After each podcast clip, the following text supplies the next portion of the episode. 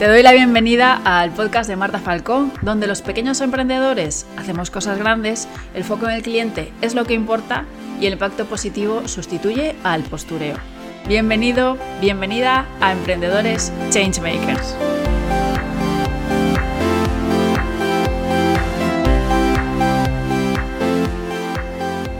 Y aquí estoy con mucha ilusión, la verdad, en este primer episodio del podcast de Emprendedores Changemakers, pues con un nuevo formato. Algunos de vosotros me habíais dicho que por qué no me animaba a hacer un podcast y, la verdad es que me parece una gran oportunidad para, o sea, como que es un formato para ser más reflexiva quizás eh, en algunos temas que quizás pues ni Instagram ni YouTube pues se dan tanto a, a la profundidad, ¿no? Y bueno, estos temas que trato, que son, pues ya sabéis, de cómo, crear servicios de valor, temas de estrategia de negocio, muchas veces también hablo de, productividad, de cómo organizar proyectos, etc. Bueno, me parecen temas que, que, pueden parecer un poco filosóficos muchas veces, un poco abstractos y bueno, así en un vídeo rapidito quizás no me dé como para profundizar tanto. Y bueno, al final mi misión es acercar eh, herramientas, aportarte valor y, que de aquí salgan empresas que generen valor real a las personas, ¿no? Creo que, es lo más importante, creo que es lo que más me importa ahora mismo, por lo menos en este punto de mi vida y de la historia. Estamos hablando en plena pandemia mundial desde aquí. Así que bueno, me parece más importante que nunca crear negocios que de verdad creen valor, es que valor es la palabra, que creen un impacto muy positivo en las personas, en el entorno y, que no lo hagan desde un punto de vista pues, de hacer pasta y nada más, sino que, bueno, si te ha llamado la atención eh, llegar hasta aquí, seguramente es porque a ti también te importa esto, ¿no? De, generar valor e impacto positivo real en, en las personas. Entonces, bueno, en el primer episodio, como habrás visto en el título, quería hablar un poco de mi historia, porque, o sea, ¿qué me ha traído hasta aquí? Porque es verdad que nunca la he contado eh, de cabo a rabo, o sea, quizás alguna pincelada, sobre todo por Instagram, pero nunca he hablado como de qué me ha traído hasta aquí. Y quería empezar por ahí este, este episodio número uno, esta primera temporada del podcast de Emprendedores Changemakers, porque creo que así podrás entender un poco mejor mi punto de vista y desde dónde voy a tratar todo lo que vaya a, pues a comentar o a profundizar o a compartir contigo a lo largo de, los episodios, que, bueno, de momento esto es un prototipo todavía, esto es una prueba de a ver qué tal sale este podcast, a ver si gusta, si no gusta. Yo siempre estoy en modo experimentación y esto, este formato no iba a ser menos. Entonces, bueno, eh, todo este, este camino de, de por qué me importa tanto aportar valor a las personas, ¿no? Yo llevo ocho años ya, un poquito más de ocho años, por mi cuenta, emprendiendo negocios, ¿vale? Y, como te podrás imaginar, en esos ocho años me ha dado como para aprender muchísimo, muchísimo, muchísimo eh, de errores, de aciertos, de, bueno, de muchas cosas que si quieres, si te parece interesante, pues iré compartiendo contigo a lo largo de, bueno, de redes sociales y también por aquí. Y, bueno, todo esto empieza, o, el punto de inflexión más bien, más que empezar, el punto de inflexión más bien quizás fue hace unos 4 o 5 años, cuando me empecé a meter bastante con el tema de, del marketing, ¿no? De, cómo vender más y, y, cuáles eran las mejores herramientas y cómo captar más personas a las que le interesase mis productos, mis servicios, ¿no? Eh, ya te digo que, me he montado varios temas que ahora te voy a contar. Y, la, o sea, como mi reflexión siempre era el, el hecho de Vale, te estaban hablando de cómo vender más, cómo captar más gente, cómo llegar a más personas mm, por distintas vías, ¿no? Sea por anuncios, sea por redes, sea con embudos de venta, todas estas historias que están muy bien, que no digo que, no sea así, ni que esté mal, ni que haya nada de malo en esto. Pero sí que es verdad que cuando te hablaban de estas herramientas, a mí me llamaba muchísimo la atención yo que por aquel entonces era diseñadora a secas, y, ahora te voy a contar, era diseñadora a secas y tenía como mis, mis negocietes y tal. Y cada vez que me metía a investigar un poco en estas herramientas, etcétera, pues siempre empezaban con el tema de, bueno, lo único que tienes que tener para, utilizar esta herramienta. Nada, es un producto de valor o un ebook que eh, aporte valor a tus clientes o un curso que aporte valor a tus clientes y ya está, ¿no? Y a partir de ahora mm, te explico cómo vendérselo a la gente. Claro, yo me quedaba de cómo que lo único que tienes que tener es un producto de valor o un servicio de valor, ¿no? O sea, lo único, como si fuese tan fácil eh, tener un, algo de valor así, que, a la gente le parezca súper atractivo, ¿no? Y que lo hayas hecho tú. Entonces ahí empezaron mis, mis preguntas, ¿no? De, oye, ¿y cómo se crea un servicio o un producto de valor? Porque obviamente eh, todos queremos vender, eh, bueno, todos no lo sé, pero bueno, los que estamos aquí seguramente queremos, no, es vender por vender, sino que queremos lo, que te estoy diciendo todo el rato, aportar un valor de verdad a la gente y ayudar, contribuir, ¿no? Creo que, esto es muy importante para, nosotros, para los que somos de verdad changemakers. Es importante sentirnos realizados eh, a base de ayudar a, las demás personas, ¿no? Entonces, bueno, es, todo este camino que me lleva hasta este podcast empezó con esa pregunta de, oye, ¿y cómo es eso? ¿Cómo se crea un servicio, eh, un producto de, de valor? Ahí fue mi punto de inflexión total en mi carrera profesional y, bueno, te voy a contar un poco para, bueno, para darle contexto a, este podcast, em, bueno, mi historia brevemente, porque obviamente me ha pasado mil cosas en, la vida, pero bueno, como los, los grandes momentos destacables y sobre todo en qué distintos momentos he tenido aprendizajes, como esos grandes takeaways que, he ido sacando, ¿no? que he ido señalando en, el camino, como poniendo ahí una muesquita y que bueno, que quiero compartir contigo, pues eh, por si te sirve y, por si te sientes eh, identificado o identificada, que quizás sea así.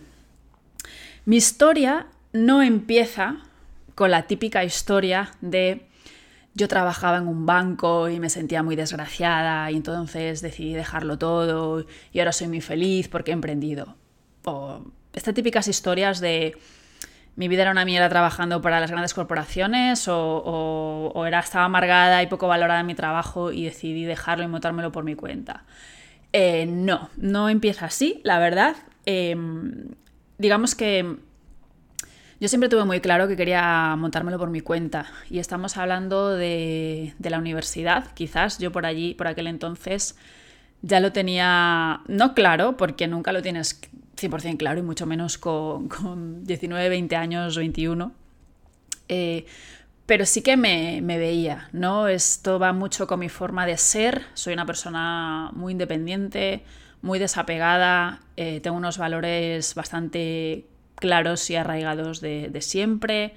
Entonces, bueno, eh, en la universidad al final yo empecé estudiando diseño industrial y aquí empieza mi historia. En esos estuve cinco años en, total en, eh, estudiando en, diseño industrial. Coincidió en aquel entonces, yo estudié en una universidad pública, desconozco las, universidades privadas cómo enseñan o no enseñan diseño industrial, ¿vale? Yo hablo por mi propia experiencia.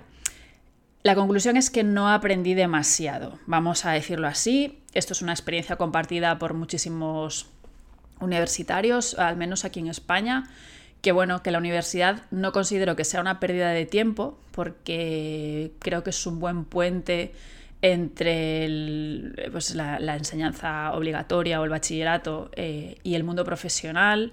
Es un buen puente, pero en verdad, si lo miras objetivamente, los conocimientos que al menos yo adquirí en aquellos años, a mí personalmente eh, no me han servido para nada, ¿no? Y había que pasar exámenes que yo muchas veces vomitaba cosas que no estaba ni entendiendo lo que estaba poniendo en el examen. ¿no? Recuerdo un examen de sistemas mecánicos o de teoría de máquinas que pensaba, bueno, yo esto lo pongo porque me han dicho que, es así, pero no tengo ni idea de lo que estoy escribiendo, ni esta fórmula, de dónde viene, ni para qué me va a servir a mí en, la vida. ¿no? Entonces, bueno, eh, a base de un poco con esa experiencia ¿no? de de, que te estaban pidiendo cosas que, yo no entendía por qué me estaban pidiendo esos objetivos, ¿no? O, porque me estaban pidiendo que memorizase esas cosas. A mí personalmente lo de trabajar sin objetivos mm, para otras personas, sobre todo, eh, me, estresa muchísimo porque lo que te digo, en todo momento he sentido esa necesidad de contribuir a los demás, ¿no? Contribuir a algo, a una causa, me da igual si es una causa, si es para ayudar a personas, si es para juntar a gente, para algo. O sea, contribuir siempre ha sido un valor muy importante para mí. Eh, contribuir no tiene que ser una cosa súper enorme ni eh, magnífica, sino a veces con pequeños granitos de arena, pues se puede contribuir muchísimo, como seguramente sabes o has experimentado. Entonces, bueno, esa experiencia, como que ahí yo empecé a, a, maquinar, ¿no? Esto de, bueno, quizás trabajar para otra persona eh, me va a costar si esto es lo que hay, ¿no? Si de verdad eh, las empresas no tienen unos valores claros o unos proyectos eh, que me motiven, todo esto, ¿no? Es verdad que esto es muy millennial y yo de verdad me siento súper millennial, me siento súper identificada con mi generación.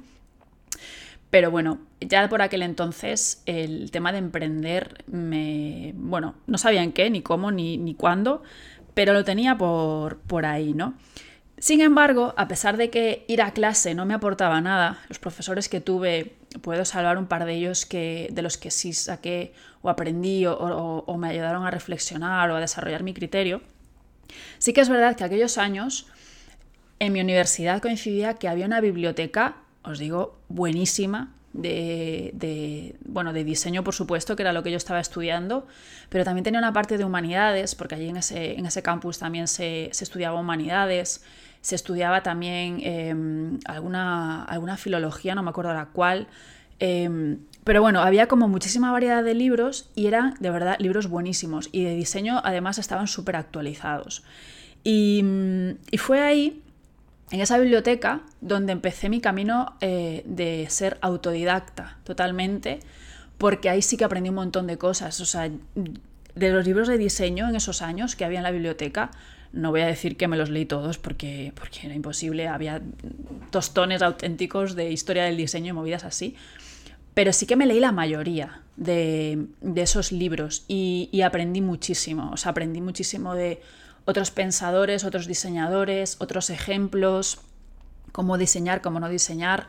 Eh, diseño industrial es eh, todo a base de productos físicos y algo tan, bueno, que puede parecer como muy artístico, eh, pues tiene muchísimo detrás de técnica, de, de, materiales, de cosas, que bueno, es un mundo, la verdad es que muy interesante y bueno, mm, ahí aprendí muchísimo, entonces el primer takeaway, el primer aprendizaje que, quiero transmitirte es el tema de ser autodidacta. O sea, aprendí de forma relativamente temprana que, bueno, que no quería dejar mi educación en manos de, ningún sistema o de ningún programa formativo preestablecido que, pensaba o que otras personas habían pensado que era lo que yo tenía que aprender. ¿Vale? Entonces, bueno, ese fue mi primer takeaway que, que destacaría. Y, bueno, pues ya te digo, pasé por ahí esos años en, la, en, la, universidad. Eh, bueno, no saqué unas notas muy brillantes porque, como te digo, no me interesaba mucho el tema. Entonces, bueno, algunas asignaturas mejor que otras, pero sin más. Y me gradué en el año 2008. Seguramente recuerdas qué pasó en el año 2008. Es decir, me gradué, acabé la universidad, acabé mis estudios universitarios en la plena explosión de la crisis eh, económica que, marcó el principio de siglo, eh, que bueno, que, todos hemos vivido mejor o peor, pero que fue un, temazo, la verdad. Entonces, claro, ahí, y esto me di cuenta años después, eh, de que el choque de trenes mental que, tuve en, en, esos años, 2008, 2009, 2010, fue brutal porque yo me matriculé en la universidad en 2003 cuando había bonanza económica, al menos en, España, obviamente no, no, puedo hablar por otros países, pero en España, pues bueno, más o menos a mí me habían prometido, o a mi generación nos habían prometido, que si estudiábamos que íbamos a tener un trabajo, ¿no? Era como si tú vas por el caminito marcado eh, que te hemos diseñado para ti, vas a tener un trabajo eh, adecuado o correcto, bien pagado, y todas estas cosas. Y claro, cuando salimos en 2008, eso no existía, ¿vale? Esa realidad que nos habían vendido, y aparte de, desde muy pequeños, de tú tienes que estudiar porque cuando salgas de la universidad vas a tener esto, vas a tener este paquetito preparado para ti. esa realidad ya no existía. ¿Vale? Entonces, cuando ya tú te habías esforzado, te habías tragado todas esas ese conocimiento, lo habías vomitado en no sé cuántos exámenes y tenías tu papelito, pues no existía nada de aquello. Entonces para mí fue, bueno, para mí me imagino que para todo el mundo, fue un choque brutal en, mi cabeza. Y, ahí el, siguiente takeaway, el siguiente aprendizaje fue, sin duda alguna, el de la adaptabilidad. O sea, el, el tema de ser muy flexible y adaptarte un poco a, al contexto y a lo que te vas encontrando por el camino, eh, me costó muchísimo y no fue que dijese en 2008, la venga, ahora tengo que ser adaptable. No, porque me costó años conseguir ser, eh, conseguir tener esta adaptabilidad a las cosas, eh, desaprender mucho, desaprender muchas cosas de estas que te digo que, me habían contado a mí a todos. Y, bueno, tratar de, fluir con, el contexto, sacar lo mejor de mí misma en todo momento, pero el tema de la adaptabilidad también me ha servido mucho para, emprender, porque emprender hay que ser 100% adaptable a, la incertidumbre. Y en 2008, pues ya te digo, viví mi primera situación o mi primera mm, experiencia con la incertidumbre total. No existía el trabajo, no, no había ofertas directamente, eh, enviabas currículums a, distintos lugares y, y, era eco, Lo que, lo que escuchabas. Pero la verdad es que fui lo suficientemente avispada para que aquel año, yo tenía 23, eh, pues desde los 23, que se me dio a mí, no sé por qué, pues en algún sitio lo vería. Pero bueno, me iluminó en algún momento algo en el, y decidí crear mi primera página web. Mi primera página web, pues que tenía dos líneas, eh, los dos proyectos que había hecho en la universidad, contaba un poco quién era yo, o qué me gustaba, o qué me interesaba, y había allí una foto de mi careto y ya está, ¿vale? Me había hecho como un logo más o menos con mi nombre y punto pelota. Esa, esa era mi, primera web y, me compré mi dominio con mi nombre y, desde entonces, es que fui súper avispada. Yo la verdad es que, mm, mira que para otras cosas no, pero para aquella decisión es que no, voy al pasado y, le daré un abrazo a la Marta de 23 años por haber tomado aquella decisión. Ahora ya llevo a mis espaldas, creo que esta es la quinta web que tengo. Pero, pero sí, aquella fue mi primera web, estuve muchos años con, con ella y subía mi currículum, la iba actualizando con eso. A la gente le enviaba, en lugar del currículum en papel, le enviaba eso. Nadie lo entendía, te lo pedían igual en papel, pero bueno. Yo tenía ahí mi web y ahí empecé mi trabajo de marca personal. O sea, empecé bastante pronto Enseguida me hice LinkedIn cuando no había nadie en LinkedIn todavía. Entonces, bueno, siempre tuve mucha inquietud por el tema de la marca personal y eso es algo que recomiendo a todo el mundo, independientemente de que trabajes para otra persona o trabajes para ti o te quieras montar tu negocio eh, de, bueno, de emprendedor, de, pues tú solo, tú sola. La marca personal a mí me parece algo fundamental eh, en la vida profesional, ¿vale?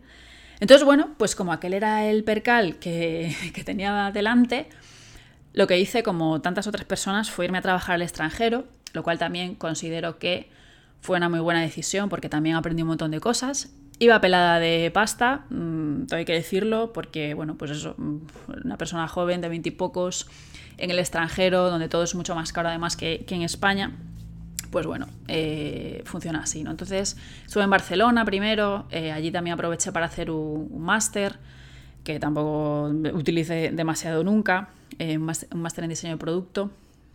Luego me fui a Italia. Italia para mí es mi país de adopción, o sea, yo creo que en otra vida he sido italiana y es un lugar en el que me siento muy cómoda, aprendí muchísimo, tuve una jefa espectacular y, bueno, la verdad es que me lo pasé muy bien en todos los sentidos. Y luego, para contrastar, me fui a trabajar un tiempo a, Reino Unido, porque también me interesaba, eh, claro, nada que ver con cómo trabajan los españoles y los italianos, pero también me interesaba conocer eh, la, pues la, forma de operar de, allí, ¿no? Eh, entonces, bueno, también allí estuve un tiempo en Reino Unido y después de unos años, ya te digo, por ahí por el mundo, probando, experimentando, etc., me volví a, Galicia, que es de donde soy, eh, a trabajar para un gran imperio de la moda. No sé si conoces algún imperio de la moda gallego, pero eh, estuve trabajando eh, en uno de ellos. Y, y, no sé, yo sabía que antes de empezar incluso y antes de que me lo ofreciesen, antes de que me lo ofreciesen, no, cuando me lo habían ofrecido, yo sabía que ese iba a ser mi último curro por, por cuenta ajena. Tenía esa vibra de que no me iba a gustar. Y, y bueno, no es que haya tenido experiencias laborales súper negativas, ni mucho menos, pero sí que al final, bueno, ves cosas eh, de que te desencantan del mundo de, la empresa o de cómo están dirigidas las empresas. Y, lo que te digo, como, como, siempre tuve muy vivo ese sentimiento de, querer contribuir y querer aportar, pues sí que creía que había llegado el momento como de, hacerlo a mi manera, ¿no? Y, bueno, efectivamente ese fue mi último curro por, cuenta ajena. Cuando se me acabó el contrato no, no renové y, entonces me, lo monté por, por mi cuenta. No voy a pararme demasiado en los inicios porque, en fin, es que es un, caos. Los inicios es duro, es confuso. La verdad es que hacía un poco de todo. Yo me puse como diseñadora industrial eh, freelance eh, para participar en proyectos puntuales, lo cual pues hacía. Pero al final hay que pagar las facturas y hacía todo un poco. Eh, hasta me metí de intrusa en, diseño gráfico, también me metí de intrusa en diseño web, porque bueno, son cosas que no se me daban del todo mal eh, y vamos, eh, soy sincera, aprendía cosas con cuatro cosas que me leía en libros o en YouTube y tiraba para adelante con eso. Y, bueno, tenía un poco de mano para el diseño en todos los sentidos, la verdad, eh, aunque venía de industrial, ya había tocado alguna historia de gráfico y, siempre, bueno, siempre me había como llamado la atención, nunca llegué a estudiar, ni muchísimo menos, pero bueno, no se me daba mal. Entonces, bueno, los, los inicios pues fueron un rollo, la verdad. Los, dos primeros años más o menos fueron un rollo. Eh, pero bueno, eh, te vas adaptando, ¿no? También vas desarrollando esa, cualidad o esa característica de las personas de, adaptarse, ¿no? Entonces, bueno, en, ese, en esa época sí que me di cuenta que me gustaba mucho el diseño, pero no me gustaba diseñar. Entonces era como un poco paradójico. Quiero decir, me gustaba el mundo del diseño, me gustaba el mundo de las ideas, me gustaba el mundo del desarrollo de proyectos, pero no me gustaba dibujar, no me gustaba darle forma a una silla, darle forma a una lámpara, esa parte no, no me gustaba, me gustaba la parte de las ideas, de qué tiene que transmitir, que, a quién vamos a venderle esto, ¿no? toda esa parte sí me gustaba. Entonces, bueno, ahí estaba la primera semilla, porque como todo, hasta que no lo experimentas, no sacas esta conclusión. Yo cuando salí de la universidad no cuestioné si me gustaba o no diseñar, ¿no? Te lo cuestionas cuando has probado a diseñar, has hecho 400 millones de dibujos, has participado en proyectos ya de diseño y te das cuenta y dices, jo, pues mira, la verdad es que la parte de dibujar siempre la, la aborrezco, ¿no? A mí me gusta la parte de antes, que es cuando investigamos, un poco eh, qué hay en el mercado, eh, a quién tiene que, para quién tiene que ser esta silla, para qué tipo de espacios, ¿no? Este, esta, esta parte más conceptual del diseño. Entonces, bueno, como ahí al final, em, y en España y en Galicia, tampoco es que hubiese tanto curro de diseño industrial, pues en 2013 o 2014 lo que hice fue eh, montar una tienda online, una e-commerce, por aquel entonces estaba en auge pues todas las todas las todas las e-commerce. O sea, yo he ido a, en, las, en estas olas que ha habido diferentes, he, pasado por unas cuantas, siempre he sido bastante adelantada a las olas de, de, cosas que están de moda, ¿no? Y, y, empezaba pues un poquito esto, pero te digo, empezaba, pero asomaban los, los primeros rayitos de lo que era una e-commerce. Y yo le abrí una tienda, abrí una tienda de decoración porque me encanta. O sea, el tema de decoración me flipa. Es, un hobby que tengo que, vamos, no vamos a hablar de este tema porque me daría aquí para ocho episodios. Pero era un tema que siempre me había gustado. Yo venía de estudiar diseño industrial, aparte había hecho bastante proyecto de mueble, de mobiliario, de temas también de iluminación, todo esto, ¿no? Entonces, bueno, uniendo una cosa con la otra, pues pensaba, bueno, pues si tengo esta experiencia y me gusta este tema, Em, bueno, pues voy a crear una pequeña línea de, productos, voy a comprar alguno más para complementar y pues pongo en marcha la tienda online y malo será que, bueno, pues moviéndola y todo esto, pues que, que, no, que no tire, ¿no? Porque ahora esto está como en auge. Eso lo pensaba yo. Esto, esto todo, todo esto en mi cabeza, ¿vale? Yo haciéndome mi, mi paja mental. Y entonces, bueno, eh, errores de este planteamiento. Te podrás imaginar esto cómo acabó. Lanzar una idea al mercado sin, sin testear, sin validar, eh, sin tener ni siquiera muy claro qué tipo de cliente te va a gustar. Claro, yo esto lo predico ahora por YouTube y por Instagram y por todas partes, pero yo de aquellas no tenía ni idea de lo que era montar un negocio, no tenía ni idea de lo que era desarrollar productos y servicios de valor. Me llamaba la atención, siempre lo que te digo, he tenido esta inquietud de ayudar a la gente, pero al final el planteamiento de esta, de esta empresa era, estaba completamente equivocado, o sea, lo hice por las razones equivocadas. Pensaba que me iba a dar eh, pues una estabilidad o un... Eh, bueno, una estabilidad tampoco pensaba que me iba a dar, pero bueno, como que me iba a dar un poco de, aire en cuanto a ingresos para yo seguir desarrollándome por otras vías. Eh, y al estar planteado con, con, estas ideas erróneas de cosas que a mí me parecían y que al final yo soy muy observadora y me parecía que, que, ese tipo de productos iba a poder vender y así se, pudo vender. Ojo, otras personas montaron tiendas de ese estilo y les fue y les va muy bien. Pero como yo lo estaba haciendo un poco, lo que te digo, por las razones equivocadas, no estaba pensando en los clientes, estaba pensando en lo, cómo yo me lo quería montar, pues al final, eh, por mucho que quise moverla y, todo esto, no salió bien. Como te puedes imaginar, eh, acabé pues eh, muy cansada, la verdad, de, este tema. Y aquí el siguiente aprendizaje, el takeaway número 3 que te puedo dar, es que aprendí que es fundamental que tengas un porqué detrás de, esos proyectos que quieres sacar adelante, de esas empresas, de esos negocios que quieres sacar adelante. Es fundamental. Y que ese porqué sea algo que además conecte con tu cliente, ¿no? Que no sea porque quiero ganar pasta. Es que como tú hay 15.000 millones de personas más, ¿no? Entonces tengamos claro de por qué hacemos las cosas y, bueno, eh, pongamos un poco de base, validemos antes, co-creemos nuestro negocio con los clientes, ¿vale? No me voy a meter ahí ahora porque eso es mi tema y, ya hablaremos eh, otro día de esto. Tienes mi YouTube a tope de vídeos que hablan de esto, pero bueno, eso fue el error y, no definir el, el porqué de, bueno, de aquel negocio, pues fue, fue un error. Y, aprendí un montón. ¿eh? O sea, esa época aprendí, pero buf, eso es un máster acelerado en, la vida y, en, cosas de la empresa, los negocios, las ventas, el marketing. Vamos, eso era un día, cada día era un máster entero, la verdad.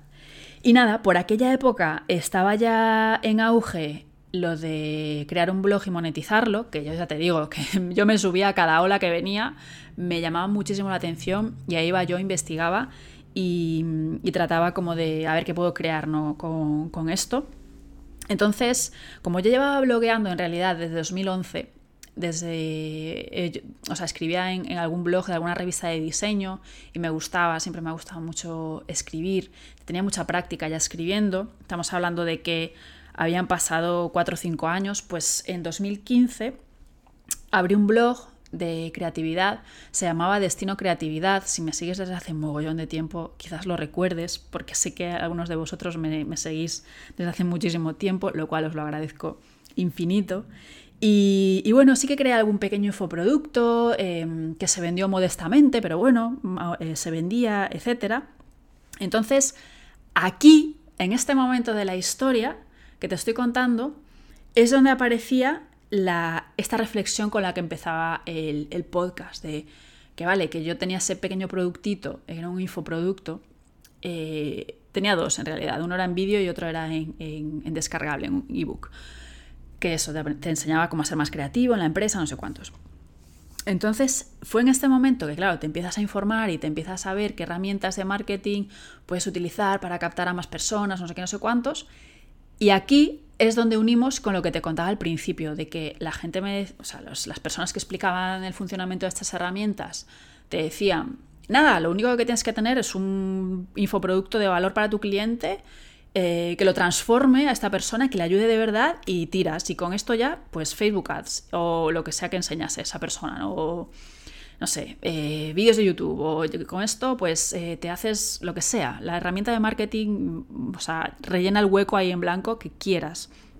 Todos empezaban igual. Entonces fue cuando me empecé a reflexionar sobre esto, ¿no? De, vale, yo soy, o sea, yo sabía mucho de herramientas de creatividad, de cómo sacar ideas, de cómo eh, solucionar cosas, venía de, aprender eh, design thinking, o sea, para mí design thinking está en la base de la codificación de mi cerebro, porque yo he hecho diseño industrial, el design thinking viene de todo el, mundo del diseño de producto físico, ¿no? Entonces, bueno, como yo eso lo tenía súper claro, pero no sabía cómo unir eso con lo que la gente necesita, o sea, cómo analizas tú lo que necesita una persona, cómo entras en su cabeza para saber lo que necesita. Para mí eso era como una incógnita muy, muy, muy, muy grande. Y, bueno, eh, pues eso, a base de leer y leer, pues eh, era, siempre como la misma incógnita, ¿no? Y esa incógnita, eh, y viendo las, historias de muchas otras personas que, claro, no se hacen famosas porque fracasan, eh, solo vemos normalmente las historias de las personas que tienen éxito, que les ha ido muy bien y todo esto, que parece que lo hacen de un día para otro, cuando en verdad igual llevan 20 años trabajando para conseguir ese éxito, ¿no? que, parece que lo han conseguido un día para otro. Pues me, saltaba esta, esta parte de que siempre estamos pensando en hacer cosas desde nosotros mismos, ¿no? De, de, bueno, a mí se me ocurre hacer esto, pues lo saco y ya encontraré a quien se lo venda, ¿no? Y, ahí empezó mi, exploración hacia, toda esta incógnita, yo te digo, no me quedo con las dudas, siempre busco eh, donde esté la, respuesta a lo que yo me estoy preguntando. Y fue cuando en 2015, ese año, ese año fue completito también, eh, yo ya, conocía la disciplina de diseño de servicios, pero fue cuando me la empecé como a tomar en serio y a leer cosas profundas y densas sobre, sobre la materia. ¿no? Yo sabía que era una, disciplina que, escuchaba a los clientes, que te ayudaba a buscar soluciones, que te ayudaba a crear experiencias para, ello. Y de verdad ahí empecé a conectar mucho porque yo venía de diseñar producto físico, que al final eh, diseñas eh, lo que sea, un, un, electrodoméstico, un mueble, un, lo que sea, da igual, un objeto. Y, a mí me, interesaba muchísimo la emoción de todo lo que es la entrega de ese objeto o, cómo lo recibes o, todo lo que hay alrededor de él, ¿no? O sea, por ejemplo, Apple es la, más manido, el ejemplo más manido de todos porque la experiencia de recibir el ordenador, cómo viene empaquetado, la caja, todo, es, todo cada detalle es, la caña. No, creo, ¿eh? O sea, por lo que he investigado, porque yo no tengo nada de Apple, pero pero sí que eh, sé que es como un espectáculo, ¿no? Eh, eh, comprar un producto Apple. Entonces, bueno, este, esta disciplina de diseño de servicios, yo empecé a conectar muchísimo con, toda la filosofía que, había detrás, de que no es solo llevar al cliente desde un punto A en el que tiene un problema hasta un punto B en el que le das una solución, sino que en medio de esos dos puntos hay un montón de otros puntos importantes que debemos diseñar para eh, crear lo que se llama una experiencia de cliente positiva, que, de verdad, lo que te digo todo el rato, estés contribuyendo, creando un impacto positivo en, esa persona, creando valor de verdad para, para esas personas. ¿no? Entonces, ahí fue cuando me di cuenta que efectivamente, confirmado, siguiente takeaway, el número 4 que te, que te doy en este episodio, no se puede trabajar con suposiciones, o sea, eso es el, error del emprendedor por autonomasia. No se puede trabajar con lo que a ti te parece, con lo que tú has observado, ni con lo que tu experiencia, entre comillas, te dice. Eso es un error garrafal, que también si quieres hablamos en otro momento de esto, porque mm, he tenido muchos clientes que se han pegado eh, tortas increíbles por trabajar en base a suposiciones desde su oficina, sin conocer al cliente y sin haber estado en contacto con ellos, ¿vale? Entonces, bueno, esto es otro takeaway. Y el otro takeaway que me confirmó cuando me puse a estudiar y a formarme y a leer tochazos eh, muy densos de diseño de servicios fue lo de validar antes de lanzar. Yo no había validado absolutamente nada antes de ponerme eh, en según qué proyectos, ni cuando me puse como freelance, ni cuando saqué Destino Creatividad, ni cuando saqué la tienda online. O sea, Nunca validé, a mí me parecía algo interesante, tenía esa inquietud, la hacía y punto. Entonces, que hagas eso a modo de hobby, estupendo, pues desarrollate tú personalmente como quieras, pero que lo hagas con fines de negocio, ojito, porque eh, la gente, estamos hablando de que te va a pagar o te debería pagar por eso que tú ofreces. Entonces, si no lo validas antes con ellos, pues mal vamos, ¿no? Entonces, este fue el takeaway número 5 de toda esta historia, porque es fundamental y ahí confirmé algo que, sospechaba eh, de alguna manera. Entonces, bueno, pues eh, ya te digo, me formé muy en serio aquel año en, diseño de servicios y, todo esto. Y ahí ya empecé, eh, primero trabajando con empresas pequeñas o incluso emprendedores, etc. Me costaba mucho porque las empresas, sobre todo más pequeñas, valoran más, o al menos esa es mi experiencia, y repito que estoy hablando siempre desde mi perspectiva, valoran más, voy a decir, valoramos más em, lo tangible, o sea, al final cuando vamos a hacer una inversión, la hacemos mucho, con mucho más gusto de una web, que la vamos a ver, ¿no? Cuando tú pagas y recibes una web, la vas a hacer con mucho más gusto cuando es, yo qué sé, un logotipo, ¿no? Una imagen corporativa, porque la ves, tú pagas y te entregan una imagen eh, corporativa de, de un local, porque lo ves, de cosas tangibles pero de una estrategia, de unas ideas, de qué tipo de servicios, los servicios son intangibles, pagarle a una persona para que te ayude a pensar cuál es el valor que quieres ofrecerle a la gente y qué servicios atractivos para ellos vas a, crear y, a dar forma y a paquetizar, como que parece eh,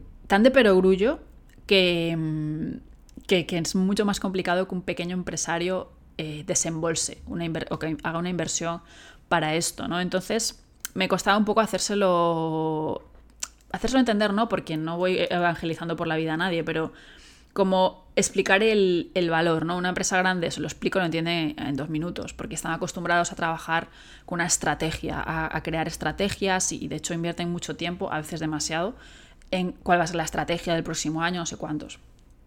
Eh, y cada vez más están enfocados también en, en el cliente, en la experiencia del cliente, porque saben que la sociedad va por ahí y, tienen que adaptarse si quieren hacer pasta. Pero el pequeño empresario em, sí que le cuesta más eh, pagar por eso, y, yo lo digo por experiencia propia también, también me cuesta más pagar por eso. Entonces, bueno, empecé a trabajar con ellos y, y muy bien, y estuve un tiempo ahí trabajando con ellos, muy a gusto. Pero luego, entre 2016, 17 y 18, fue cuando ya empecé a trabajar con medianas empresas y también con eh, grandes corporaciones. Em, ahí aprendí muchísimas cosas también. Sigo aprendiendo, sigo trabajando para, ellos. Y, bueno, aprendes muchas cosas positivas, aprendes otras cosas que no son tan positivas o que te gustaría que fueran de otra manera o que te esperabas que fueran de otra manera.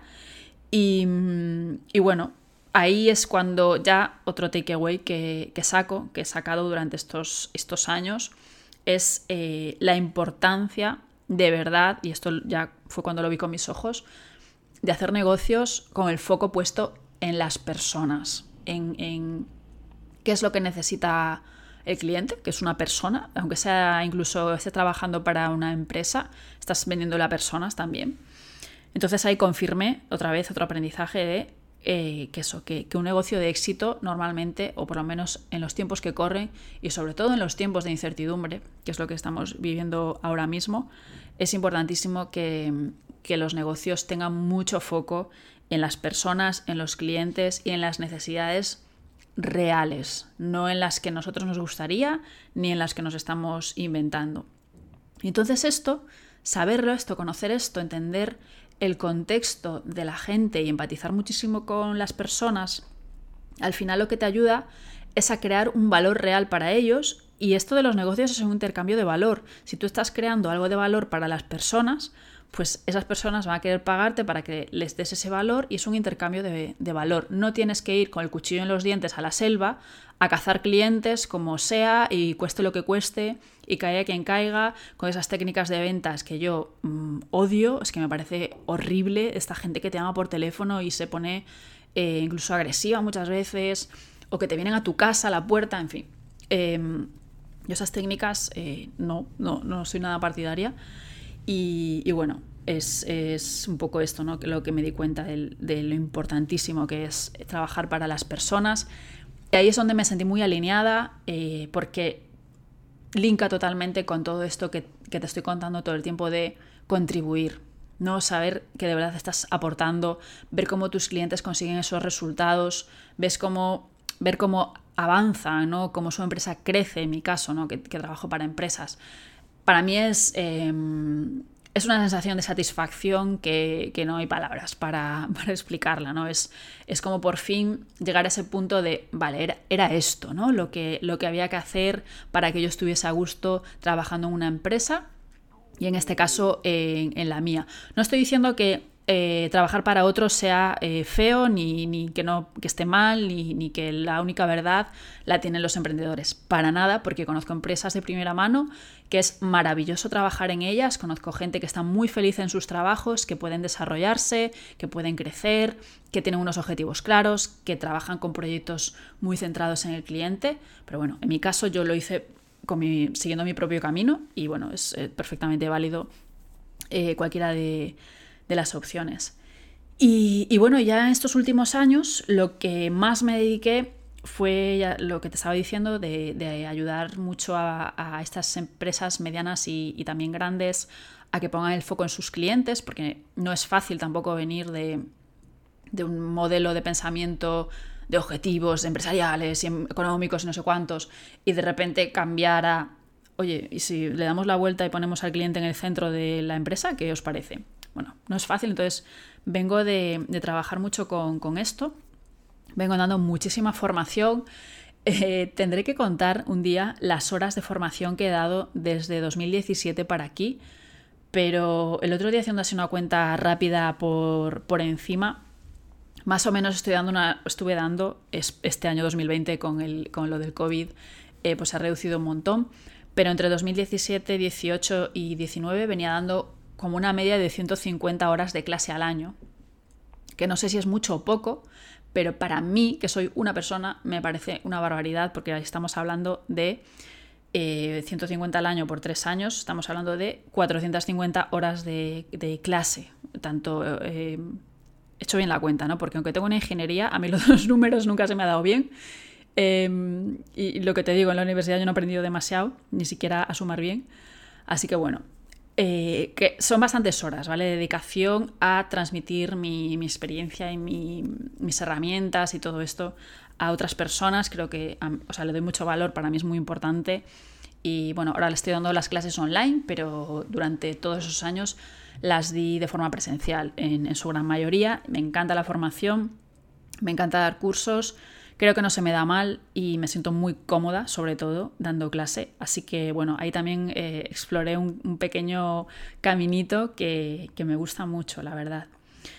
Y a pesar de que estos últimos años he estado trabajando, ya te digo, sobre todo con, con corporate, con, con medianas grandes empresas, en realidad mi corazón siempre ha estado con los emprendedores y emprendedoras, con los pequeños, porque yo soy pequeña, eh, yo tengo una estructura súper pequeña, me siento cómoda ahora mismo tal y como está.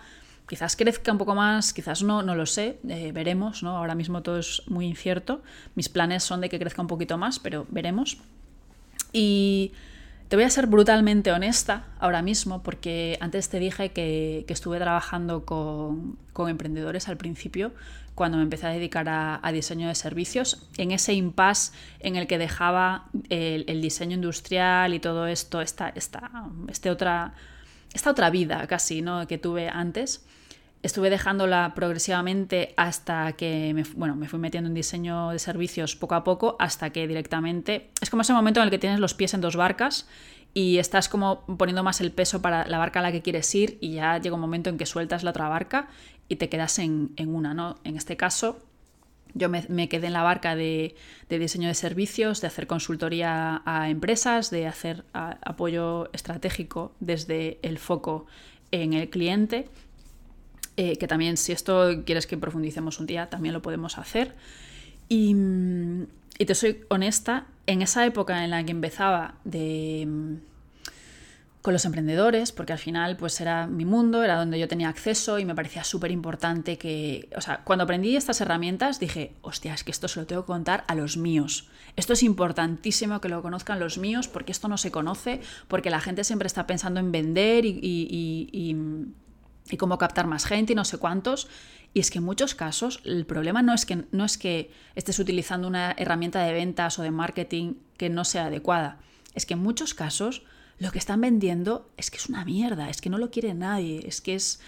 Nadie se lo ha pedido, nadie lo necesita. Entonces, por mucho que estés fundiéndote la billetera con más anuncios, con más em, embudos de ventas, con más historias, es que en realidad lo que estás proponiendo es que no lo quiere nadie, no, te lo está comprando la gente porque a la gente no le interesa, ¿no? Entonces, cuando empecé a aprender todas estas herramientas de, de verdad escuchar a los clientes y crear productos y servicios acorde a la necesidad real que tenían, Claro, a mí se me, se me abrió tanto el cielo y se me iluminó tanto la bombilla y yo misma empecé a utilizar estas herramientas y empecé a, pues me empezó a ir súper bien y, todo esto y empecé a quitar muchísima paja de, delante y empecé a trabajar con mucho más foco también porque sabía lo que era lo importante, dónde me tenía que centrar. Entonces me parecía tan increíble que sí que empecé a hacer, queriéndoselo acercar a, a los emprendedores y emprendedoras porque ya te digo, me parecía importantísimo. Pero es verdad que la gente, no todos, eh, ni muchísimo menos, pero sí que mucha gente que, me venía y mucha gente a la que le he dicho que no, incluso que no, que no quería trabajar con ellos, em, venía con esta historia de em, yo quiero algo rapidito, ¿no? Yo quiero Em, pues esto, dejar de trabajar rápido en la empresa en la que estoy y montarme un negocio pues esto rapidito eh, para meterme en estas herramientas de marketing que me han dicho que si meto no sé cuánto en Facebook Ads em, voy a captar a no sé cuántos miles de personas y me va a comprar de esos cuántos miles un 2% de personas, entonces esto, o sea, pensando en el, el dinero rapidito y de cuánta gente tengo que captar para, esto, para que dentro de seis meses tenga X eh, facturado, ¿no? No digo que esté mal el enfoque, pero ahí no estás pensando en, la persona, o sea, me estás em, contactando porque no sabes qué producto meter en el medio de, de, ese objetivo que tienes, ¿no? Y algo tienes que meter, pero no le estás dando valor, no le estás dando mucha importancia, ¿no? Entonces, todo ese rollo de, que me parece muy bien la gente que, que trabaja viajando y todo esto, me parece una vida súper chula, em, pero tener idealizada esa situación, ¿no? Esto que este mensaje que a mí me parece que ha sido muy dañino para muchas personas de eh, puedes estar mirando tu facturación desde la playa o desde la piscina y, facturas mientras duermes y toda esta movida. Em, yo creo que nadie da duros a cuatro pesetas y, que, tu modelo de negocio sea ese no quiere decir que no tengas que trabajar. Y, y, que no te salga en dos meses o en dos semanas, como te han dicho, no quiere decir que tú seas un fracasado o una fracasada. Y a mí de verdad me llegaban personas que habían probado muchas de estas movidas, muchas de estas técnicas, que no les había funcionado ninguna. Y me venían como, Marta, es que si tú no me ayudas, este es mi último cartucho, si tú no me ayudas ya, asumo que soy un fracasado, una fracasada, que mi idea no tiene sentido, eh, no era de éxito como yo quería, de una idea millonaria como yo estaba buscando, me retiro, ¿no? Cuando ellos habían empezado la casa por la ventana, ¿no? Eh, ¿Qué más da cómo vayas a vender si no tienes algo interesante que vender? Entonces, sinceramente acabé muy aburrida de ese rollo. ¿no? De, al final lo que tenía que hacer casi era terapia, que, que yo, vamos, no tengo ni idea ni de coaching, ni de psicología, ni de movidas de estas, pero sí que me venía gente como desesperada porque se había gastado muchísima pasta en todas esas promesas y, y acabé muy, muy, muy quemada de todo ese tema, ¿sabéis? Y, y fue cuando lo, lo, dejé poco a poco. Sí que hacía sesiones puntuales de consultoría, uno a uno, de, de una, una hora o dos pero no era el core de mi negocio. El core de mi negocio estaba en gente que de verdad quería cambiar el foco al cliente y, ya estaba. O sea, era lo que, lo que te contaba antes, de, el tipo de proyectos que, hacía. Entonces, yo siempre me he sentido muy ajena a, todo ese movimiento. ¿no? Nunca me he sentido eh, nada conectada con eso y no veía que yo pudiese contribuir desde ahí por eso enseguida que empecé a, profundizar un poco en, esos mensajes, no digo que estén mal, ¿eh? digo que no encajan conmigo. Eh, pues em, empecé a, lo que te digo, como a, como alejarme de, de, todo eso, me centré en otro tipo de empresa que tenía otro planteamiento, que tenía otras ideas, otro foco y que lo querían cambiar de verdad. Y, ya está, y me alejé de todo eso. Pero aún así, esto fue como hace dos años, dos años y pico que, dejé los emprendedores ya un poquito de lado. Eh, aún así, como te digo, mi corazón seguía estando ahí. Yo quería seguir, porque de verdad lo creo, vamos, con toda mi alma, que las herramientas estas que, yo trato y que yo acerco a diario es que son fundamentales para cualquier empresa, da igual el tamaño, da igual el sector, cualquier empresa puede aprovechar estas herramientas para crear servicios y productos de valor para los clientes. Entonces, lo dejé aparcado, pero como que mi corazón seguía como tirando para ahí, entonces empecé como una exploración, ¿no? Yo en ese, sentido, en ese momento me sentía muy, ya te digo, ajena, sola incluso, ¿no? Porque veía que muchas personas o demasiadas personas eh, que, que emprendedoras iban por ese rollo y no sabía muy bien si había alternativa a ese rollo, ¿no? Afortunadamente, empiezas a conocer gente, eh, empiezas a hacer nuevos amigos que, son más de, tu onda. Pues conocí a, Marina, a Elena, a Mónica, a Luisa, a Andrea. Bueno, os mando un besazo a todas desde aquí y a más personas, ¿vale? Que, que bueno, conocí a un montón de gente estos años. Y, y bueno, empiezas como a ver que en verdad e, ellas estaban más como con mi onda que con esa onda que, a la que yo me sentía ajena, ¿no? Entonces, bueno, ahí me sentí un poquito más acompañada, yo ya había cambiado un poco de página, pero me, sentí mucho más acompañada. Y en esa exploración, ya te digo que yo siempre que tengo una incógnita trato de resolverla y trato de dar una respuesta que me convenza, pues en esa exploración es cuando empecé como a sacar el común denominador que teníamos todas estas personas, ¿no? Y es de ahí de donde empezó a nacer poco a poco este concepto que, me saca un poco de la manga, pero que creo que de verdad somos muchas personas las que encajamos en este perfil, que es el concepto de emprendedor o emprendedora changemaker. Las características las tengo aquí apuntadas delante, te las voy a contar súper rápido. Tengo algún vídeo también en YouTube que hablo de este tema. Pero para mí las características fundamentales de los emprendedores changemakers son 10. Primero, que creemos de verdad que podemos hacer cosas grandes desde lo pequeño que podemos hacer cosas grandes me refiero a crear un impacto real, aunque seamos dos amigos que nos juntamos para hacer algo. ¿Vale? Que no hace falta de repente ser Amazon o ser Tesla para crear algo grande, que se pueden hacer cosas grandes desde lo pequeño. Lo segundo que tenemos en común es que tenemos una naturaleza muy cambiante. Esto es para bien y para mal. O sea, naturaleza cambiante quiere decir que somos muy inquietos, que nos interesan muchísimos temas, que siempre estamos investigando, como te he contado a lo largo de mi historia, yo estaba investigando, yo creo que toda mi vida, eh, pues estas incógnitas que me van surgiendo, ¿no? Pero em, el, tener esa naturaleza cambiante también nos hace, pues un poco, eh, nos, tenemos el hándicap de que si no tenemos cuidado, no, como que no nos centramos en una única cosa, ¿no? Muchas veces.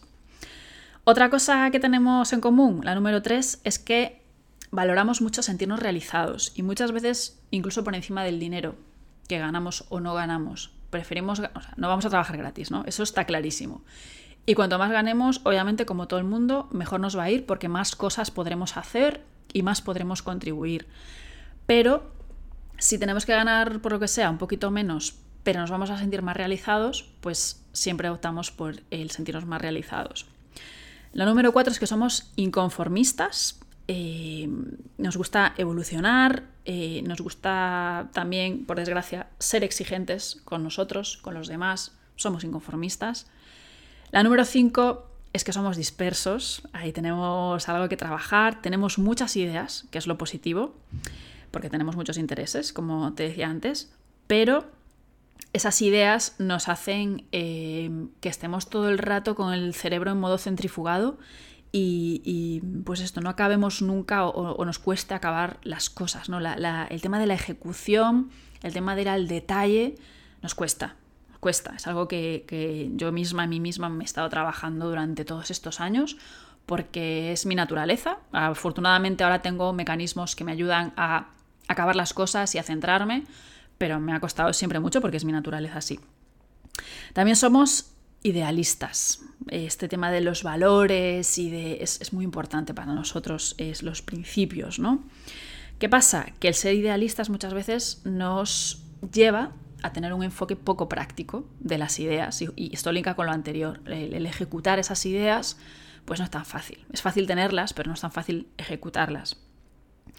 Somos proactivos también eh, nos proponemos hacer cosas y entonces eh, si no las hacemos nosotros buscamos a gente que nos ayude en colaboraciones, lo que sea. Nos, gusta eh, sacar cosas adelante, ¿no? ser proactivos. Aunque somos idealistas, no nos quedamos solo en el mundo de las ideas, por lo menos lo intentamos, intentamos sacar adelante ese proyecto. Otra cosa que somos es que digamos que tenemos una alta tolerancia a la incertidumbre. Yo creo personalmente que esto me viene ya de 2008, de aquella crisis de, tal. No sé de dónde te viene a ti, si lo tienes, ya me, ya me contarás, pero creo que aceptamos y sabemos convivir con la incertidumbre. Y esto, afortunadamente, de ser así, es una ventaja a la hora de ser emprendedor o emprendedora, porque emprender es vivir todos los días en la máxima y absoluta incertidumbre. No sabemos lo que va a pasar nunca.